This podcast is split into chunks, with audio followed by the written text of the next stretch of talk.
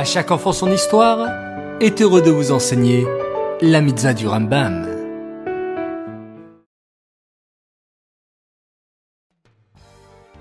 Bokertov les enfants, bonjour, comment allez-vous ce matin? Baruch Hashem.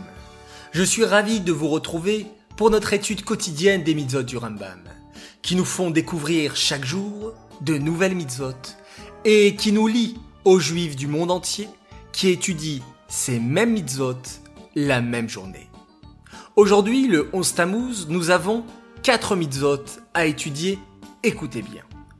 La mitzvah négative numéro 64 nous interdit de mettre en doute les promesses d'Hachem et les punitions que l'on pourrait recevoir si on transgresse ses commandements. La mitzvah positive numéro 8 nous ordonne de ressembler à Hachem autant que nous le pouvons. De la même manière qu'Hachem a pitié des créatures, nous devons nous efforcer d'avoir pitié des autres. De la même façon qu'Hachem est juste, nous devons nous aussi être justes. Et de la même manière qu'Hachem fait du bien, nous devons essayer, nous aussi, de faire le bien autour de nous.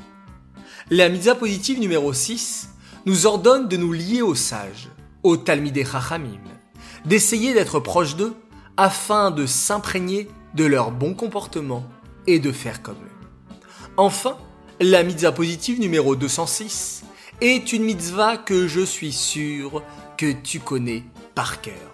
Elle est basée sur le pasuk Ve'ahavta lereacha kamocha.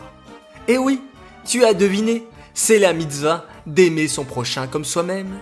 Si j'aime qu'on se comporte d'une certaine manière avec moi, qu'on me parle gentiment et qu'on me rende service, il faudra que je fasse pareil pour les autres.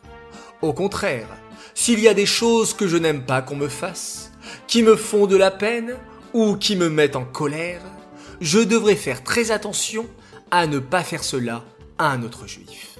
Cette mitzvah de Ahavat Israël est si importante qu'elle est considérée comme la base de toute la Torah. Ces mitzvot sont dédiés les Nishmat, Gabriel Abat Moshe, Aléa Shalom.